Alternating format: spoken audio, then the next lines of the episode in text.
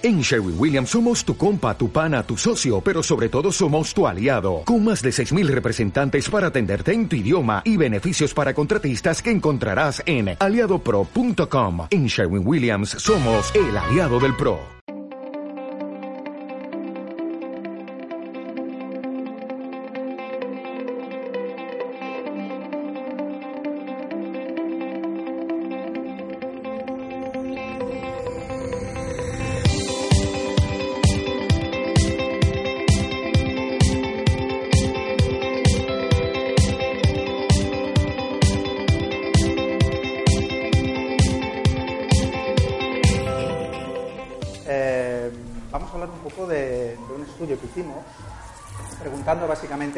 Cómo está el Lean y cómo está el Six Sigma en las empresas. ¿no? Porque obviamente todos tenemos una, una idea, ¿no? sobre todo todos los que estamos en la mesa, porque hemos implantado muchas veces pues, todo lo que es el Lean Management. Pero bueno, no había ningún estudio, al menos que conociéramos eh, poco profundo de las empresas, cómo implantaban el Lean y cuántas habían implantado el Lean. Un poco lo que vamos a hablar hoy es los resultados de este, de este estudio que hicimos. ¿no? Quizás antes de empezar acerca de- del estudio y, y comentar un poco los resultados, hablaremos un poco también de los conceptos, es importante ver que el Lean, dentro del mundo de metodologías de, mejora continua, no es la única cosa que hay. hablado él un poco de la parte de las personas, pero hay otras metodologías que también es bueno comentar y, y ver cómo se fusionan, digamos, con lo que es el, con lo que es el Lean. Espera, ya te lo paso. Tú avísame yo te lo paso. sí. Bueno, ¿Cuáles son un poco los objetivos que nos marcamos con, con este estudio? Eh, uno de los...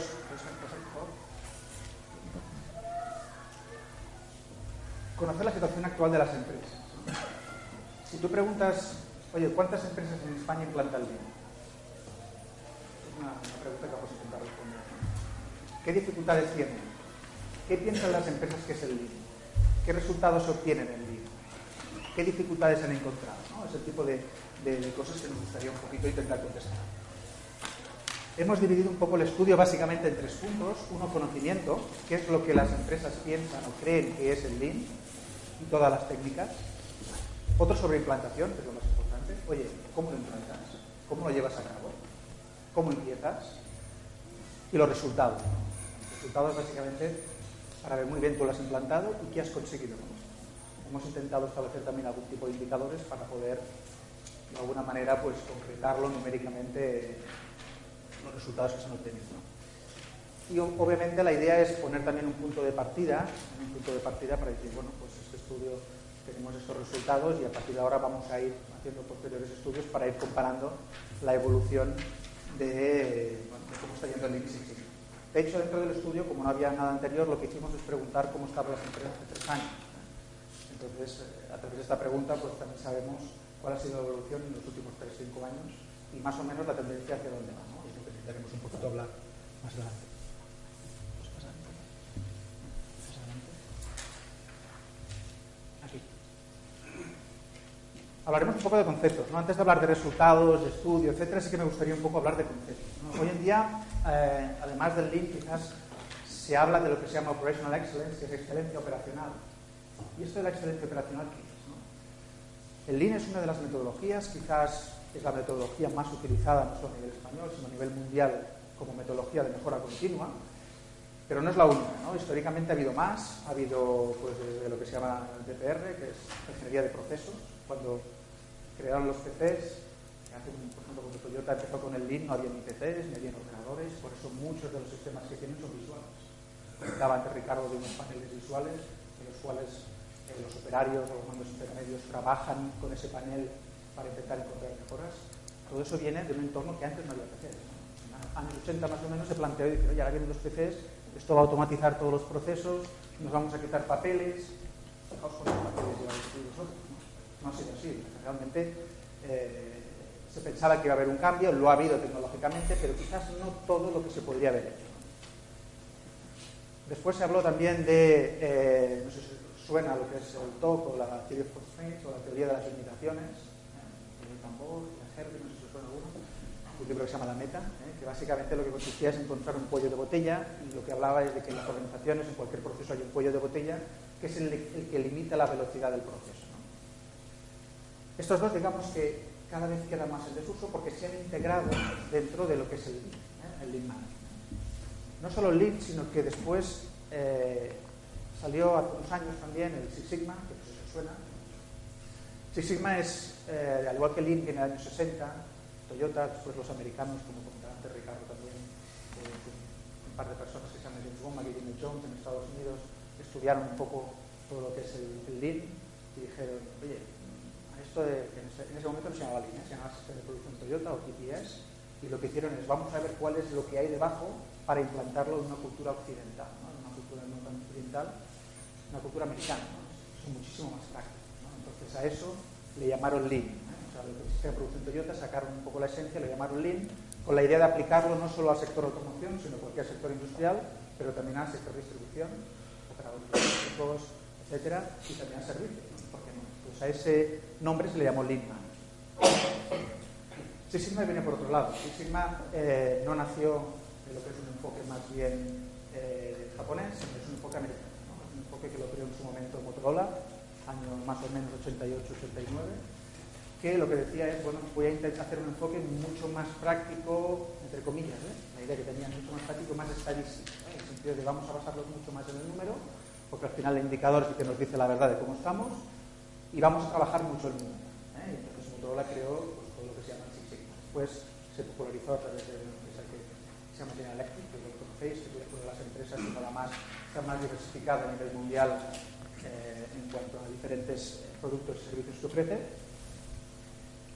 Y bueno, se fue poco a poco implantando.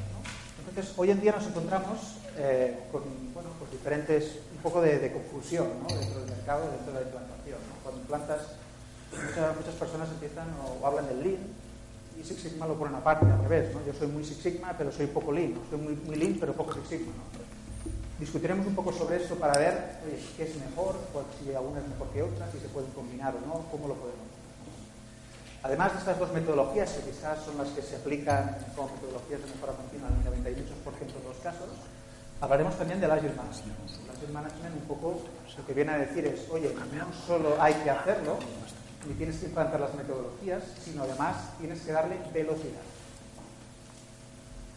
¿Qué significa velocidad? Digamos que las empresas están acostumbradas a ir a un cierto ritmo y hay otros entornos que van a otro ritmo. Que parte de esos, esos otros entornos que podemos intentar asociar a una estrategia tradicional. Por ejemplo, el entorno de Internet. ¿no? El entorno de Internet los cambios son brutales, son muy, muy rápidos. Muy rápidos. En dos meses, si no cambias y mejoras, tienes un competidor al lado las empresas a veces no van tan rápido. Es bueno ir tan rápido, no es bueno ir tan rápido. ¿Qué podemos aprender? Lo que intentaremos un poquito hablar de, del Agile Management, que es darle un poco agilidad a todo lo que son los procesos, siempre teniendo en cuenta que tenemos por un lado la agilidad, pero no podemos perder de punto de vista que hay que hacer un cambio cultural, ¿no? y eso también lleva otra velocidad. Entonces, ¿cómo podemos combinar las cosas? Intentaremos hablar sobre eso. El tema de las personas, eh, no profundizar mucho porque Ricardo ya, ya ha comentado bastante, del link cómo trabajar un poco a las personas. Hemos de pensar que todo lo de arriba, si no hay personas, no hay cambio. Nosotros podemos, se puede implantar el link, se puede implantar el Six Sigma, puedes hacer una mejora, Kaizen, que son equipos de mejora continua. Pero después, para que realmente quede un cambio, es de trabajar, es de conseguir que la gente cambie. Si no consigues la mejora de un proceso, el lead time, antes lo entregabas en tres días, ahora lo entregas en dos, antes te costaba cinco, ahora te cuesta cuatro, pero realmente estás haciendo un cambio. Lo que queremos es hacer una mejora puntual o lo que queremos es montar un motorcito de mejora continua que lo que me permita es ir avanzando y que internamente me vaya generando eh, las mejoras. Esto es un poco lo que, lo que intentamos aquí hablar también, ¿no? de que además de todas las técnicas hay toda una, parte humana eh, que también es importante para que funcione. Y otras herramientas. El Lean Six Sigma no todo se acaba allí. Resulta que hay diferentes sectores que han tenido diferentes problemáticas que también se pueden aplicar ideas o técnicas en, también con el planteamiento. Por ejemplo, si hablamos de supply chain management, ¿no? El supply chain management o la gestión de la cadena de suministro, ¿no? logística, pues te dice un poco que, no te mires solo en el ombligo, que que trabajar también con, proveedores y con, clientes, ¿no? toda la cadena de suministro, no te quedes solo en tu propia empresa. ¿Cómo, jugamos todo esto? ¿no? El Lean es bueno decir, que el Lean no solo lo podemos poner solo allí, sino que, hay toda una serie de, herramientas, de sistemas, de, de, puzzle, de cóctel, no sé si me lo toco, ¿no? Pero cóctel, que por lo menos lo podemos intentar trabajar para, para al final encontrar lo que se llama, o se llama hoy en día excelencia operacional, ¿vale? Que es un poco la, la idea que todos tenemos ahí arriba de, de, ser lo mejor que podamos, ¿no? Y ser lo más eficiente posible. No sé si lo leéis o os suena, se llama OPE. Vamos a profundizar un poquito. Primero hablaremos de Lean Six Sigma, ¿no? Un poco la, intentar discutir entre todos, ¿no? Porque tampoco no hay un acuerdo, no hay un acuerdo claro al respecto de, de Lean Six Sigma ni, de cuál es un poquito la, idea de cada uno, ¿no? Empezamos por Lean, ¿no? Fijaos que ponemos ventajas e inconvenientes. Más que inconvenientes serían como complejidades a la hora. Lo digo porque a veces se comentan solo las ventajas y después también saber las dificultades que son Ventajas que tiene el Lean. Primero, tiene un enfoque claro al cliente. La idea es muy sencilla. Piensas en cliente, ¿qué piensa el cliente? Que al final es el que te paga, por lo cual tú puedes facturar y por lo tanto tiene sentido como empresa. Y vamos a mirar a partir del cliente hacia atrás todos los procesos. Vamos a analizar todos esos procesos, intentar identificar mudas, mudas son desperdicios o y con todas esas ineficiencias vamos a encontrar un proceso mejor. Pero vamos a pensar primero siempre en cliente. Lean tiene ideas muy sencillas, muy básicas, por ejemplo, para la parte de problem solving, eh, de resolución de problemas, pues para intentar encontrar la causa del problema hay una que es las five whys o las cinco por qué. Te pregunta cinco veces por qué, hasta que encuentra un poco la causa, la causa principal. Son muy sencillas y muy visuales. Se pueden trabajar en un panel, en un sitio, digamos, con todo tipo de, perfiles de, la empresa. Dispone de técnicas adecuadas, como son muy sencillas, para todo tipo de personas. No hace falta que sea un ingeniero Lo que cuenta es que venga de trabajo. Por lo tanto, ¿qué se hace? Se puede trabajar con operarios, se puede trabajar con mandos intermedios, con administrativos. No hace falta que sean ingenieros máster del universo, sino personas que conozcan su proceso, que trabajen el día a día y que lo puedan implantar. Se trata de encauzar y guiar todo el conocimiento para encontrar las mejores soluciones. Y eso se hace en un principio pues, a través de técnicas visuales. Por lo tanto, es adecuado para mandos intermedios. Hace mucho énfasis en línea en todo lo que es el trabajo en equipo. Se trabaja mucho en equipo, lo comentaba también antes Ricardo. Es bueno trabajar en equipo, pensar en que todos sumamos. Y eso también es uno de los temas que a veces cuesta vencer, porque en algunas empresas se tiende a no compartir el conocimiento con la idea de decir, oye, si yo digo todo lo que sé, me van a echar, mañana me, quitarán de aquí. ¿no?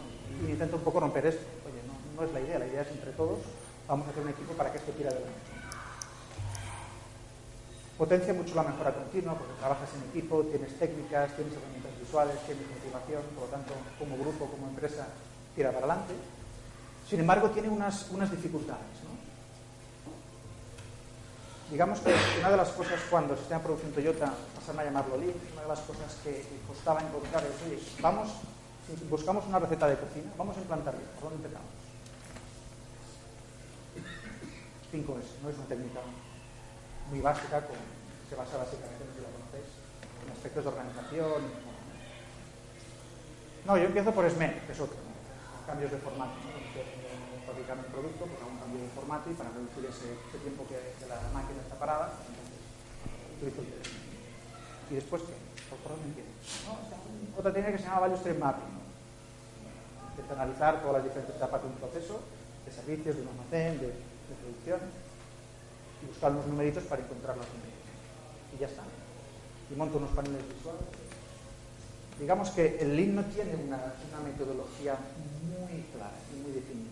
Por eso, al igual, eh, por lo menos al menos lo que nosotros pensamos, es que el Lean, eh, digamos, una de las dificultades que tiene es que necesita de una adaptación a cada una de las empresas, como ya antes de particularizar a las empresas, y entonces coger la caja de herramientas, que es muy amplia, y utilizar la que haga falta, pero no es siempre la misma. 5S suele ser una de las básicas, pero no tiene por qué ser la única, ni tiene por qué ser la única manera de empezar. Entonces, a medida que vas avanzando, hay diferentes vías por donde de la empresa en el momento que quieras o que quieras conseguir, se puede ir por un sitio o por otro. Es una dificultad. Y la otra dificultad es que si tú lo que intentas es cambiar la organización, si tú buscas una mejora, no hay problema, buscas la mejora, Implantas una técnica, consigues la mejora del proceso y ya está. Tendrás dos, dificultades. La primera es que se mantenga. Y la segunda es que se mejore ese proceso que ya has mejorado. Para conseguir esas dos lo que necesites es un poco cambiar, hacer un cambio cultural. Y para hacer el cambio cultural pues se necesita tiempo, se necesita trabajar mucho la parte humana. Hablemos un poco de Six Sigma. Vamos a ver un poco las ventajas e inconvenientes que tiene. Six Sigma, básicamente la idea es muy clara, enfoca mucho al cliente también, igual que el Lean, con un enfoque un poquito diferente, más numérico. Oye, vamos a definir lo que el cliente quiere. ¿Qué quiere el cliente? Bueno, bonito, barato, ya, ya, pero ¿qué es eso? bueno, bonito, barato. Vamos a definirlo con números. Y para eso utilizo una serie de técnicas, como el de customer, la voz del cliente, el charter, que es como definir un proyecto, toda una serie de toda una serie de herramientas que te ayudan a bajar lo que el cliente quiere, ponerle un poquito de numeritos. Así Sigma confía mucho en eso, los números. Tiene una metodología de trabajo pues, más clara, en el sentido de que es muy claro, cuando tú haces un proyecto de mejora, el Lean tienes muchas herramientas en el, en Sigma también, pero además te dice cómo tienes que empezar. En concreto, básicamente hay, dos, una que se llama Remake o Dimayak y la otra es DFSS. El Remake básicamente son los acrónimos de definir, medir, analizar, mejorar y controlar. Si tienes un proyecto de mejora, lo primero que tienes que hacer es definir muy bien qué vas a hacer. No, voy a mejorar este proceso. Voy a mejorar el proceso, pero ¿qué voy a mejorar? No, voy a mejorar las reclamaciones del 1% al 0,5%. Lo voy a hacer en dos meses. Un proyecto concreto, reclamaciones de, por la causa A. Es un proyecto concreto. Tienes que buscar algo concreto para que puedas definir después y medir si lo has hecho bien o no. Una vez has definido lo que quieres, eh, medir es importante porque muchas veces los datos no los sabes. Muy bien, yo tengo reclamaciones, pero ¿cuáles son las causas? tenemos sensaciones, pero a veces no tenemos esos números. Entonces, una primera parte, si no se dispone de los datos, es medirlos. Otra después es analizar. Oye, cuando ya tengo todos esos datos, voy a ver cómo analizo todos esos datos. Los mejoro con las diferentes herramientas que se disponen y después controlo que toda la mejora que estoy haciendo. Y el DFSS es otra herramienta muy similar, pero que se aplica cuando yo estoy definiendo nuevos productos o nuevos servicios. Cuando tengo un proceso que es estándar más o menos estándar, pero que ya está en funcionamiento, aplico una metodología, pero cuando necesito desarrollar nuevos productos o nuevos servicios que no tengo nada sobre qué mejorar porque aún no he empezado el proceso, lo estoy definiendo, se suele utilizar el DSS. Tiene un enfoque numérico de KPIs numérico muy profundo, hasta el punto que a veces se utiliza estadística ¿no? para, para ello. Tiene también una manera muy, muy ordenada de pensar, y por lo tanto eso ayuda mucho a enfocar el problema. ¿Qué inconveniente tiene? que para poder profundizar sobre las técnicas estadísticas pues se necesita una formación. Y no todo el mundo lo puede utilizar. No puedes a un operario ponerlo a utilizar técnicas estadísticas. hay que empezar de otra manera. No nos a enseñar a hablar de ANOVA, de experimentos, de correlaciones. No tiene ningún sentido. Y por lo tanto quizás los niveles jerárquicos más de operario, administrativos, etcétera, quizás no pueden participar tanto en algunos de los proyectos de mejora. Por lo tanto, bueno, vemos que aquí hay unas ventajas o unas complejidades que tiene cada, cada uno de ellos. Gracias. Bueno, quizás lo que hay que plantearse aquí es, bueno, pues, ¿tienen que ser una u otra? ¿Se pueden combinar?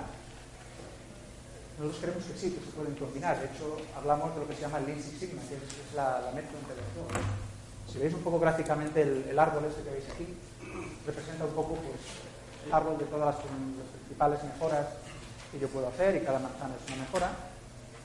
En un primer momento, cuando tú tienes, cuando empiezas a implantar, las mejoras muchas veces son, no diré evidentes, pero que no necesitas muchos números para mejorar, necesitas poner un poquito de orden a las ideas y utilizar técnicas visuales.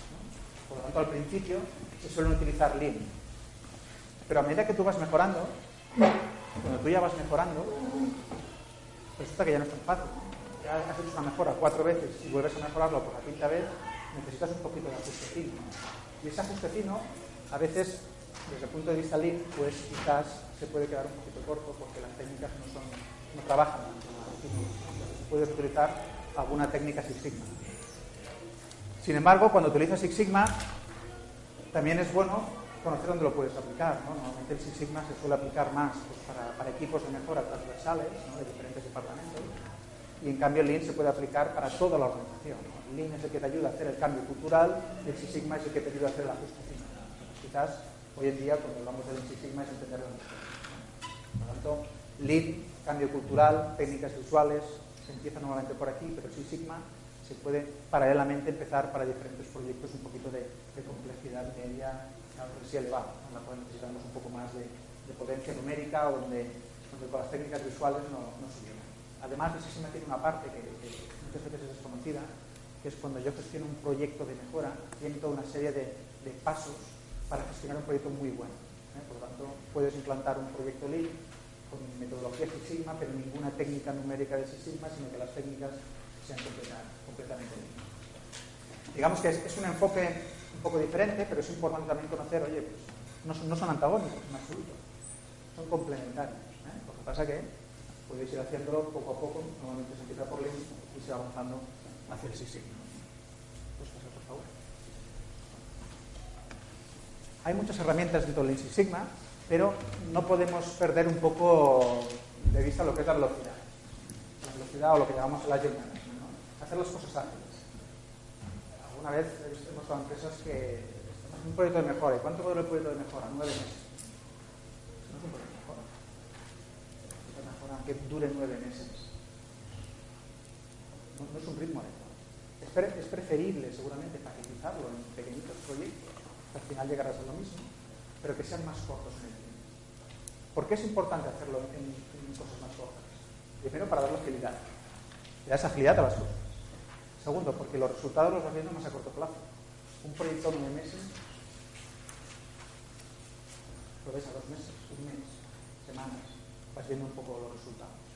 Por lo tanto, es importante siempre hacer proyectitos pequeños que al final te vayan sumando grandes. ¿eh? Puedes hacer alguno más grande, pero siempre dividiendo en trocitos. La Management un poco intenta trabajar todo eso. Antes hablábamos del mundo de Internet, ¿no? Yo estaba con director logístico de una empresa de de distribuidora en el sector de retailing de, de ropa por internet, unos temas que me decía es que, bueno, a veces me cuesta encontrar un proveedor, operador logístico y también otro tipo de proveedores, que pueda seguir al ritmo que nosotros necesitamos. ¿Cuál es el ritmo que nosotros necesitamos? Es que Internet va a una velocidad increíble. Resulta que nosotros antes, en vez de trabajar, trabajar con grandes cuentas, nosotros tenemos personas que nos piden una falda, un pantalón tengo que entregar ya para mañana. Entonces tengo muchísimos pedidos, pero pequeñitos. Y además tengo que reaccionar rápido, porque uno me pide eso y además me pide otra cosa. Y tengo que hacerlo muy rápido. Claro, si las empresas, con todos los cambios que está habiendo, además se están incorporando cada vez más productos diferentes, uno grande, uno pequeño, ahora tengo que enviar aquí, ahora tengo que ir a Canarias, ahora tengo que ir no sé dónde. Si no incorporo una velocidad en la empresa para asumir todos esos cambios, no tengo un sistema que me permita seguir esa velocidad, no tengo un sistema Lean, sistema que me permita seguir esa velocidad de cambios, difícilmente voy a poder seguir a mi cliente. El cliente puede ser este mismo distribuidor o puede ser directamente el cliente final. Muchas empresas que trabajaban siempre con distribuidores y algunas están abriendo Internet. Y cuando se abren Internet o se abren a entregar a, a particulares, pues hay unas complejidades diferentes. Hay que entenderlo. Si tú no tienes un buen sistema de cambios, no puedes tener todo absolutamente preparado. Es, imposible que tú puedas prever lo que pasará en tres años. El sistema no intenta prever. Lo que te intenta es, vamos a intentar primero estar lo más cerca del cliente, entenderlo bien, para que yo esté lo más preparado posible, pero como es muy, muy improbable que pueda tenerlo todo preparado, voy a tener un sistema que sea muy ágil, que me permita dar el cambio de lo que pueda necesitar de una manera lo más rápidamente. Eso es el. Eso no es fácil, pero en el momento que tú tienes montado los sistemas Lean Six Sigma, en el cual la mejora continua está dentro del ADN, de la cultura de Lean Cara, que comentaba Ricardo, pues todo eso te ayuda un poco a que la, la, implantación o que el sistema lo puedas tener de cambio de una manera, digamos, más fácil. Nunca fácil, pero tienes ya todo un equipo, toda la empresa que está acostumbrada a hacer cambios, que viven el cambio, que viven los cambios continuamente, en mejora continua, cuando viene otro es menos traumático. Por lo tanto, es importante hoy en día hacer eso. De hecho, incluso eh, muchas empresas desde el punto de vista de innovación están empezando a hablar de sistemas de mejora continua. ¿no? Si tú quieres innovar un producto en un servicio y no tienes un sistema de mejora continua, quizás estás poco. ¿no? ¿Cómo vas a innovar si aún no te has planteado mejorar? Quizás, de hecho, tú miras la mejora continua cuando mejoras muchas veces, muchas veces, muchas veces, muchas veces, llega un momento que es que las mejoras ya son muy complicadas. Aunque ajustes fino, ¿qué necesitas ya? Innovar, básicamente. Tienes que dar ya un poco de, de, de idea feliz. Lean Six Sigma no trata de la idea feliz. ¿eh? Porque al final hay cuatro, están en la NASA y esos son los que saben. Pero el resto de mortales lo que hacemos es buscar una mecánica, una metodología que nos permita encontrar las ideas y facilitar a que salgan esas ideas. Eso es, el. ¿no? Y en el extremo podrías llegar a la innovación. ¿no? Ya mejoras muchas veces, muchas, muchas veces, muchas veces, si tú eres el líder de tu mercado, tienes que innovar, no tienes que hacer lo mismo que ha hecho otro, tienes que hacer algo diferente. Si no has seguido todo un proceso automático de mejora, difícilmente podrás llegar ahí. ¿no? O podrás llegar con la idea feliz. Si tienes a alguien que la tenga, encantado. ¿no? Pero lo habitual es mejor tener un sistema que por lo menos aumenta las probabilidades y no hace tanto que dependa de una persona, sino del sistema. Bueno, pues pasar por favor. Cambio cultural, ¿no? El, cambio cultural, comentábamos antes del Incata, que no, me voy a extender mucho. Pero sí es importante un poco el tema de la lluvia fina. ¿no? Eh, además de, conseguir resultados, como decía, cortos, ágiles, hay que trabajar paralelamente toda la parte humana. Es, es imprescindible. Eso tarda un tiempo, que sea, tarda un tiempo. Normalmente un cambio suele tardar uno o dos años, la, la parte cultural. Los resultados siempre suelen llegar antes. ¿no? Lo importante es que haya resultados y cambios. Si no hay alguna de las dos patas, el sistema no funciona. Solo cambio cultural, si no hay ningún numerito, al final se cansará. Pero solo numerizos, si no hay cambio cultural, al final también puedes tener un problema, ¿no? porque entonces no vas a conseguir que tengas el motor interno de mejora. Esto se hace con lluvia fina, ¿no? se hace trabajando mucho la parte de, personas, se hace mucho lo que comentaba de los tapetitos. ¿no? ¿Quién va a ser el coach que se va a dedicar a trabajar? Sobre todo los mandos intermedios. ¿eh? Todo lo que hablamos, obviamente, tiene que haber un equipo directivo que esté convencido.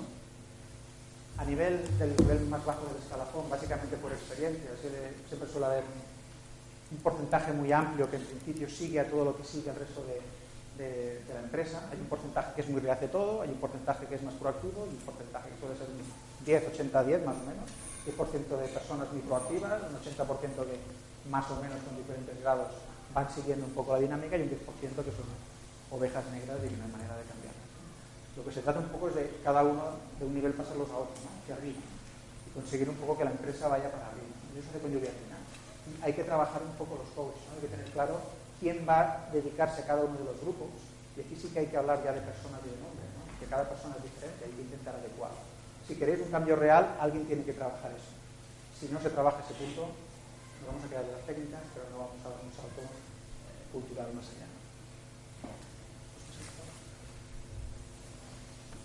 Además de lo que hemos hablado, hemos dicho excelente operacional, Lean Six Sigma, le añadimos la parte de agilidad, de velocidad, le añadimos la parte de, eh, personas y quizás otras herramientas, simplemente transparentes para decir, oye, no nos olvidemos que, el mundo no, se acaba, hay otra serie de técnicas que, que se han utilizado en otros entornos, por ejemplo, en el entorno físico, trabajar proveedores y clientes, tener en cuenta que hay proveedores y clientes y por lo tanto yo tengo que pensar como una cadena y hacer eficiente toda la cadena, porque al final el cliente final es el que va un poco a anotar todos estos resultados y por lo tanto nosotros también directamente.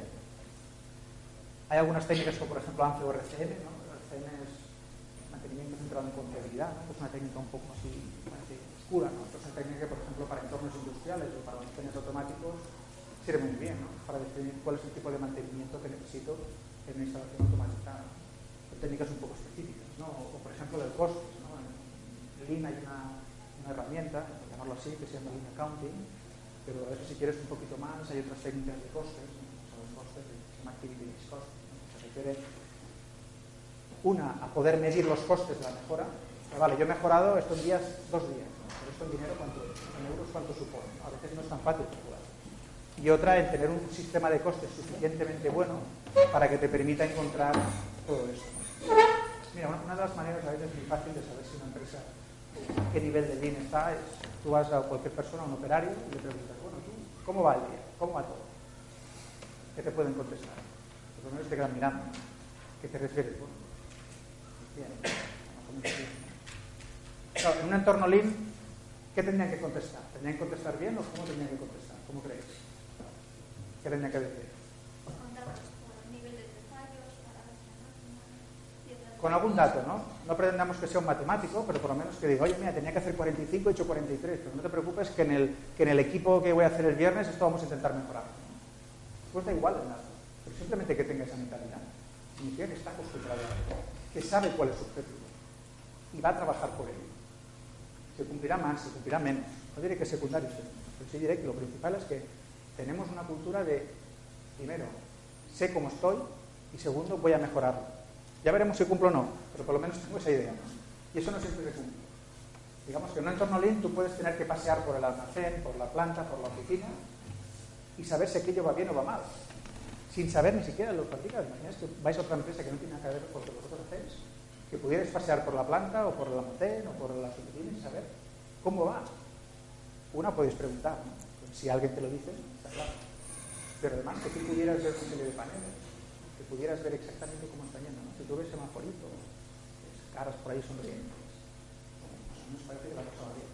Si tenían que llegar a 8, a 9 o 10, esto, esta gestión visual que parece una tontería, que parece muy marketingiana, a veces ayuda mucho también a las, a las organizaciones. ¿no? Muchas veces simplemente con el hecho de que muchas de las cosas que pasan salgan a flote ya se mejoran. Porque simplemente con lo que todos estamos haciendo, lo ve al de al lado y el de al lado trabaja conmigo, ya, digamos, ponemos un poquito atrás. ¿no? Simplemente haciendo eso a veces. ¿eh? Porque a veces la gente tenemos la tendencia a sentirnos controlados. ¿no? Cuando nos sentimos controlados tenemos miedo. ¿no? Entonces, eso es uno de los temas que, que, tenemos que perder.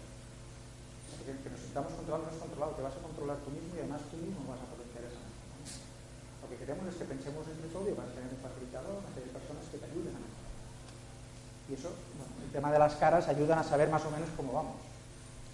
Es una idea visual. ¿Eh? Gestión visual pasa por ahí. Por lo tanto, hay toda una serie de herramientas que, como comentaba, ayudan ¿eh? Vale, vamos a pasar un poquito ya al estudio una vez hablado de, de los conceptos.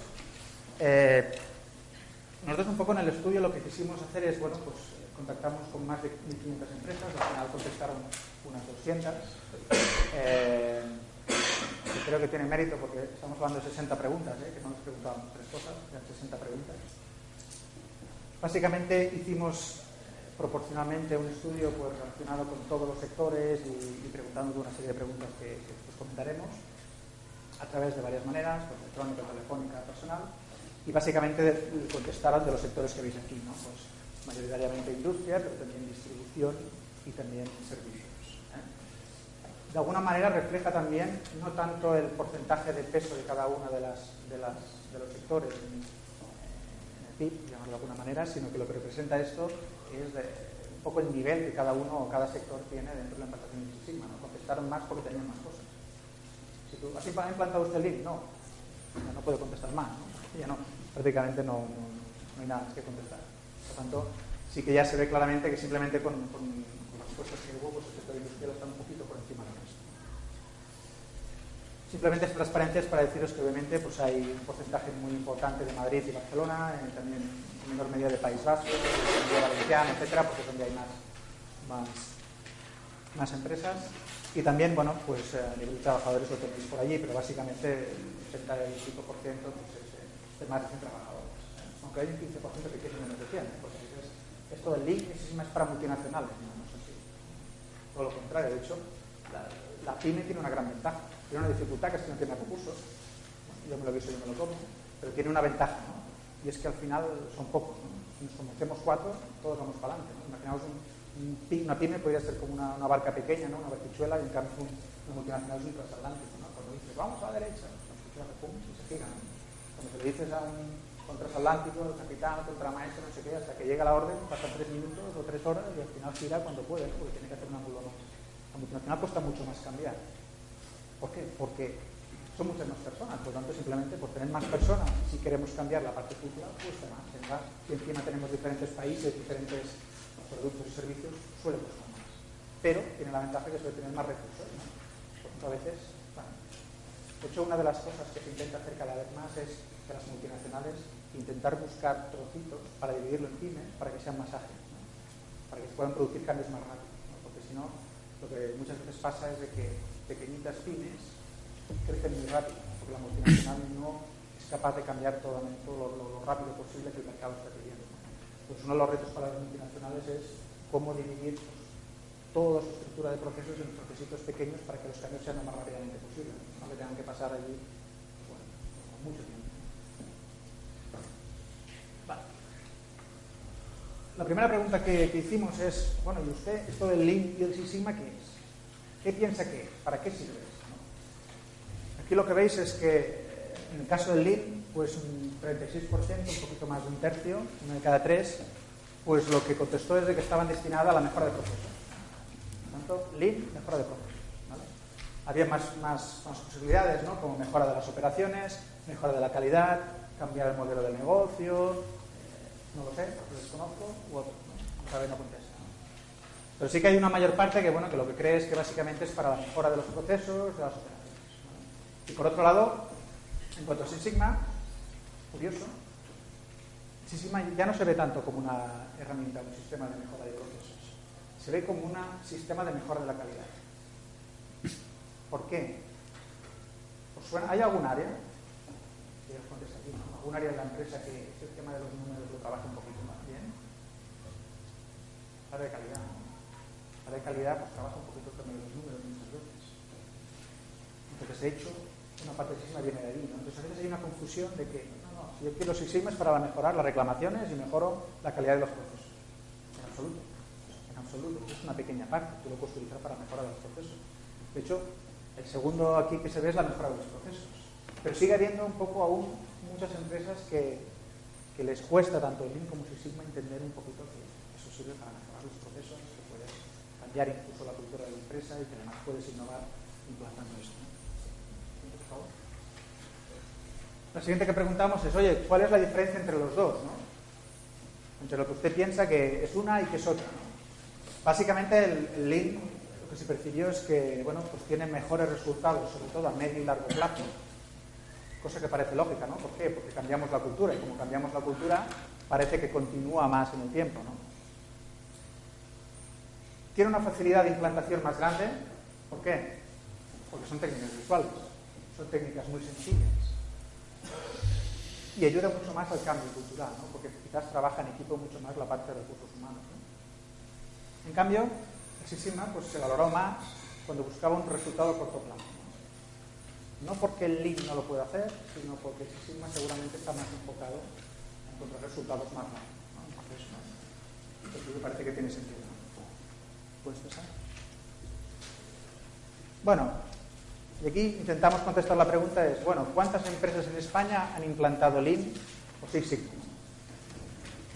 Aquí, básicamente, la, respuesta viene a ser alrededor de uno de cada cuatro ha implantado o está implantando Lean o Six Sigma. ¿Esto qué os parece? ¿Mucho, poco, un desastre, un éxito? Si veis este número, ¿qué os parece? Razonable. Parece que es reflejo de lo que hay, ¿no parece reflejo? ¿Pensabais que era esto, más, menos? Parece alto. Parece alto. Tú eres de los optimistas, ¿no? Soy optimista, pero me parece alto. Pero ves, te parece alto. ¿Tú crees que estamos peor? Sí. ¿Por qué? Porque me parece que no hay una implantación tan, tan elevada. En algunas empresas muy grandes, sin lugar a dudas, pero de manera generalizada, Aquí la, la, pregunta no era usted ha implantado Lean.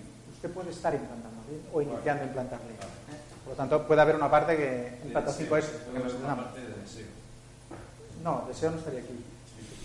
Puede que sí, claro. El deseo sería ese 0,51 que ves ahí, pero tenemos planificada la implantación. ¿no? Digamos, aquí está, hemos empezado algo, ¿no? Que sea un workshop, ¿no? Que sea una mejora concreta, un stream algo empezado, ¿no? De hecho, si te fijas de todo ese un poco va la línea de lo que comentabas, ¿no? Si te fijas, de todo ese uno de cada cuatro, de ese 25%, hay prácticamente un, un 5 que realmente creen que han empezado, no Lean, que han empezado toda la cultura Lean, que es diferente. O sea, no he cogido una herramienta y la he puesto, ya está, y he mejorado un proceso, sino que he cogido todo el sistema y me he puesto a mejorarlo. Uno de cada cuatro, bueno, digamos que para ponerlo un poquito en órbita, vamos a intentar compararlo. ¿Con qué lo podemos comparar? Pues vamos a comparar con países anglosajones, que digamos van un poquito a un nivel un poco más alto que nosotros. Los anglosajones estamos hablando de básicamente Estados Unidos, Inglaterra y un poco Alemania, no creo. ¿Cuánto creéis que están?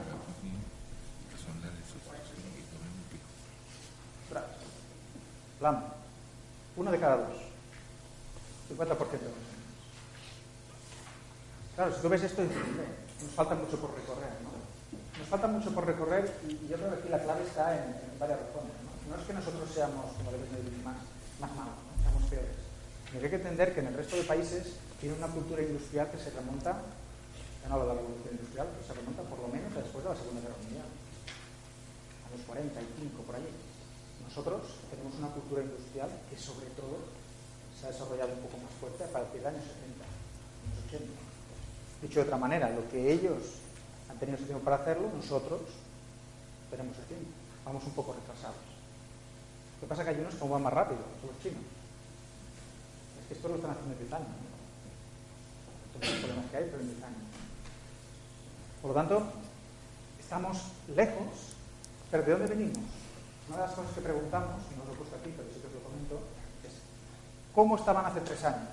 ¿Cuántos de ellos hace tres años estaban? Pues resulta que hace tres años lo que un poco empezaron a preguntar es que estaban alrededor de uno cada ocho. O sea, la mitad, 13% más o menos. Lo que significa que en 3-5 años eso está creciendo exponencialmente. De hecho, es una cosa que nosotros detectamos, ¿eh? lo que pasa es que lo vemos, ¿no? Un poco en, todo el, creo que es un sentido un poco, creo que compartido por la mesa, de que parece que hay, empiezan a despertar un poco las empresas españolas de que, oye, vamos a poner en marcha, hay que hacer algo diferente, hay que montar un sistema, no vale con hacer siempre lo mismo, no vale con tener solo un producto que sea genial, sino que montar un sistema para que todo lo que rodea al producto o al servicio sea lo mejor. Y esto se empieza a notar, ¿no? Pues, exponencialmente, pues un poco con el estudio sí que lo hemos visto, ¿no? Estamos, se está empezando la implantación pues muy fuerte. ¿Llegaremos a los 50? Sí. ¿Tardaremos cuánto tiempo? Quiero saber.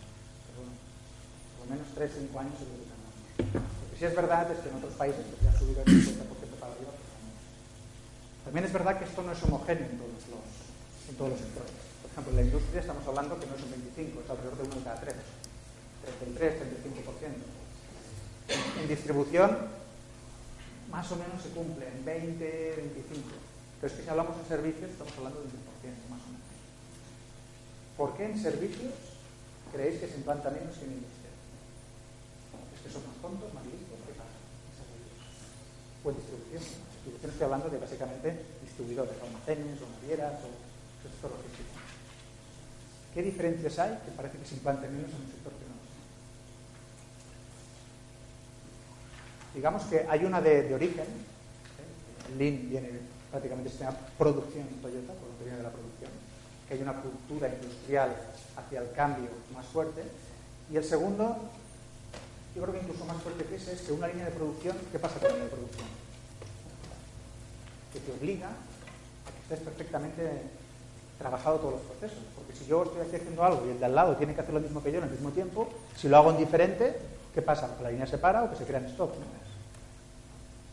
Por lo tanto, tengo que tener una cierta coordinación porque la línea, la mecanización me obliga. Además de por el origen. Quizás esas seguramente serán las dos causas. Y en servicios, muchas veces, cuando hablas de procesos o hablas del lean, se enfoca como diciendo, bueno, esto, es para... Yo es que no, no produzco.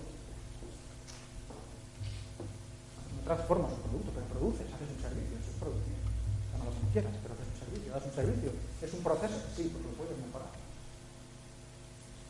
Y parece a veces que los servicios cuesta un poco más. De hecho, en muchas empresas industriales también están implantando en áreas que no son productivas. Por ejemplo, área comercial, área de atención al cliente, área administrativa, área de compras. Pero son áreas un poco que, vale la pena también profundizar. Por lo tanto, decir, bueno, estamos en esta foto, esto es donde estamos, estamos acelerando mucho, nos queda un poquito por abarcar, pero bueno, no está mal. ¿Dónde estamos?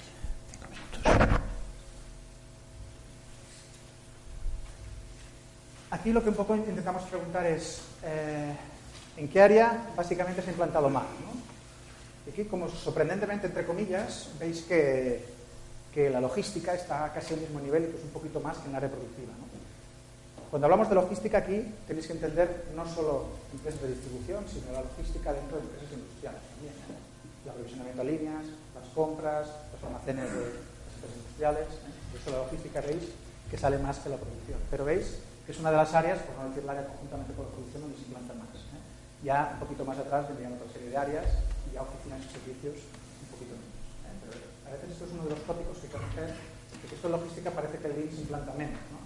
Todo lo contrario. De hecho, la logística es un flujo, es un proceso que necesita también toda una coordinación. Y además, como muchas veces va de cara al cliente, si no lo coordinas, si no lo tienes un poco bien gestionado, pues es un problema. ¿Cuáles son las técnicas un poquito que se han implantado, más? Pues quizás la, que más conocida es las 5 S. Las 5 S es, una que, tiene, es como un chicle, ¿no? Las 5 S son cinco pasos para intentar eh, hacer un cambio dentro de la organización preguntando por qué las cosas están en ahí. ¿no? Te vas preguntando, ¿por qué tienes aquí un papel? ¿Por qué tienes aquí esta, esta, pieza aquí? ¿Y por qué? ¿Y por qué? Y vas definiendo y tirando hacia atrás, el proceso no está bien definido. Entonces es una buena herramienta para empezar a cambiar. Es la más implantada, pero como veis, y es lo que comentaba antes, hay mucha diversidad de implantación en función de. Aquí acabaremos un poquito, básicamente diciendo, bueno, y en el área de logística en concreto, ¿no? ¿Cuáles son las áreas un poco que más he implantado? ¿no? Si veis en el primero, ¿veis? ¿Ha implantado el Lean Sigma Logistics? Sí. Un 74% de aquel uno de cada cuatro que he implantado. ¿eh? O sea, de los que han implantado, un 74% han, han implantado ahora la logística. Y de esos veis más o menos el porcentaje de cada una de las áreas. ¿no? Veis que se ha hecho mucho, sobre todo en el área de, de, almacén, en el área de compras, en el área de planificación y en menor medida en transporte, pero también se pueden hacer muchas cosas. ¿eh? Por favor. Otra de las cosas que preguntamos aquí es, eh, bueno, ¿cuánto hace o cuántos años en hace que usted está pues, implantando el Six Sigma? ¿no? Y tenéis diferentes cosas, pero bueno, como veis, hay una gran parte que, a veces, sobre todo en los últimos tres años, es así. A partir de todos estos valores que os decía, de que es entre uno y tres años o menos de tres años, las diferentes como hemos podido tirar hacia atrás y, y daros aquellos datos que os decía antes, uno de cada ocho más o menos está haciendo. ¿no? pasar? Aquí lo que decimos es, bueno, las técnicas o Six Sigma, ¿qué resultados han obtenido? ¿no? Usted ha implantado esto y al final, ¿qué ha sacado? Pues en el área de compras, por ejemplo, uno de los temas que se ven es de que, eh, perdón, las técnicas. Aquí preguntamos sobre las técnicas en cada área. ¿no? En compras quizás han implantado en este caso, por ejemplo, curioso, ¿no? pero se implantaron técnicas de calidad, porque mucho va relacionado con la evaluación de proveedores. La parte de almacén, pues 5 S, solamente. La parte de planificación, también aspectos de gestión de la calidad de procesos. Y en el departamento de transporte, curiosamente, también las 5 S. Sí que puede haber algunas sorpresas de decir, bueno, no sé si son las herramientas más adecuadas o no, pero eso es lo que, lo que ha salido del estudio. Y aquí sí que vemos los resultados obtenidos, ¿no? con esto acabamos un poco. ¿Qué se ha conseguido? ¿no? Se han implantado todas las técnicas y ¿qué se ha conseguido? Pues, por ejemplo, en compras eh, lo que se ve es que hay alrededor de uno de cada tres que ha tenido pues, una mejora de entre 3 y 5 por, eh, por ciento, o mejora porcentual la reducción de costes de compra, que es muchísimo, porque esto va directamente a la, a la directamente a, al cuenta de resultados a beneficio, ¿no? Tú mejoras 0,5 puntos lo que te cuesta la compra, mejoras, esto es mucho. Pensando en empresas que mayoritariamente lo que están implantando están iniciando a implantar. Por lo tanto, los resultados parece que la gente está contenta y se consiguen. Mejora de la productividad del almacén, pues mayoritariamente a lo de la mitad consiguen entre un 5 y un 25%, eh, un 25 de, de mejora en la eficiencia de la productividad del almacén. La parte de cumplimiento de entregas, ¿eh? si podíamos mirar el transporte, el que más se miraba era esto, cumplimiento de entregas, pues también una mejora de 3-5 puntos porcentuales mayoritariamente. Y a la parte de planificación, ¿no? como lead time, también una mejora de entre 1 y 5% de lo más interesante. Digamos que los tenéis un poco para que lo podáis un poco mirar, pero básicamente la, idea es decir, pues realmente consiguen, se consiguen resultados, más y menos dependerán de la empresa, del momento de cómo lo han implantado. Tenemos mucho campo para hacer, son dos herramientas, dos metodologías también como sistema que consiguen resultados, pero que no nos olvidemos también de que eso implica un cambio cultural, que hay que trabajarlo para conseguir